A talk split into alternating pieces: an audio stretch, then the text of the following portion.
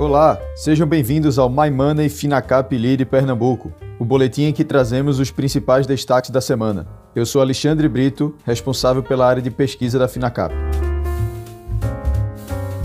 O movimento global de alta nas bolsas de valores segue seu curso na semana, com o catalisador do resultado da vacina desenvolvida pela Pfizer, que, conforme comunicado, atingiu uma eficácia de 90% nas testagens. A estimativa da farmacêutica, com a comprovação dos resultados e aprovação dos órgãos responsáveis, é de produzir acima de 50 milhões de doses este ano e 1,3 bilhão de doses em 2021. Aproveitando o momento, o Ibovespa chegou a negociar no patamar de 106 mil pontos, o máximo valor que havia atingido no período após a deflagração da pandemia. O movimento foi acompanhado de uma forte rotação entre os setores, com o fluxo de compras saindo de ativos que haviam apresentado forte valorização no ano para empresas que ainda estavam atrasadas em relação às demais. Os setores financeiro, de energia elétrica e o de petróleo e gás foram grandes responsáveis por absorver o fluxo comprador e, com isso, começam a buscar uma recuperação mais expressiva de suas cotações no ano os investidores apresentaram uma clara tendência de procura por setores tradicionalmente classificados como de valor, ou seja, empresas que apresentam um valuation atrativo vis-à-vis seu valor intrínseco.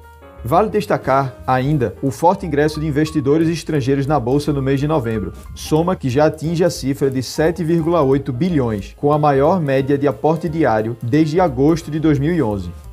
No Congresso, a semana contou com uma agenda fraca, com os esforços todos voltados às eleições municipais. Os projetos citados por Ricardo Barros, o líder do governo na Câmara, como prioritários para as semanas seguintes às eleições são o PLC, Projeto de Lei Complementar 137, que libera fundos retidos para o combate à pandemia, o PLC 101, citado por Barros como o Mini Plano Mansueto, que alivia a situação fiscal dos estados, o Projeto de Lei 199, que institui o programa de estímulo ao transporte por cabotagem, o projeto Casa Verde Amarela e a autonomia do Banco Central.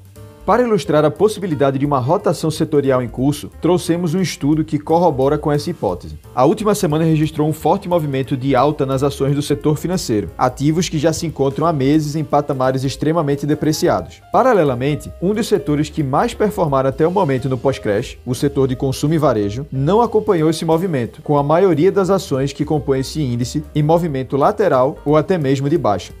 As ações dos bancos negociavam a cerca de 7 vezes os lucros, contra uma média dos últimos 5 anos de 10 vezes. Do lado das varejistas, essas empresas negociavam a cerca de 43 vezes os lucros, contra uma média de 5 anos de 34 vezes. Dessa forma, as alocações dos investidores migraram de ativos sobrevalorizados e que já estavam negociando nas máximas históricas para ativos subvalorizados e que ainda se encontram com performance inferior no ano, apesar dos resultados reportados já registrarem melhora expressiva.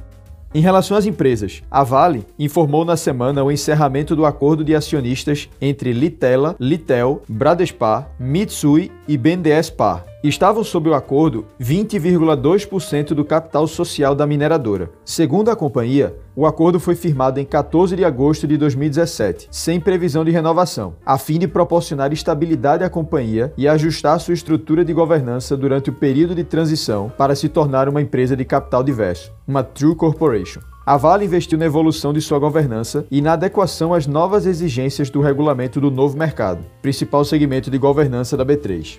A Positivo Tecnologia reportou lucro líquido atribuível aos acionistas da companhia 552% maior no terceiro trimestre, na comparação com o igual período de 2019. O montante saltou de 7,54 milhões de reais para 49,2 milhões de reais. Já a receita líquida avançou 13%, de 461 milhões de reais para 522 milhões de reais. O desempenho da companhia é resultante principalmente de um bom volume de vendas de computadores no período, combinado com um aumento dos preços após o repasse da valorização do dólar aos produtos comercializados no varejo. A BR Distribuidora encerrou o terceiro trimestre com volume de vendas de 9,4 milhões de metros cúbicos, crescimento de 21% na comparação com o segundo trimestre. De acordo com a companhia, os resultados do trimestre foram marcados pelos sinais de recuperação da crise. A distribuidora registrou lucro líquido de 335 milhões no trimestre, queda de 75% na comparação anual. Em relação ao segundo trimestre, houve aumento de 78%. Um ponto de destaque foi o fato de a companhia ter conseguido aumentar sua participação no mercado para 26,6% no setor de distribuição de combustíveis. Este foi o boletim My Money Finacap Lead Pernambuco. Até a próxima semana.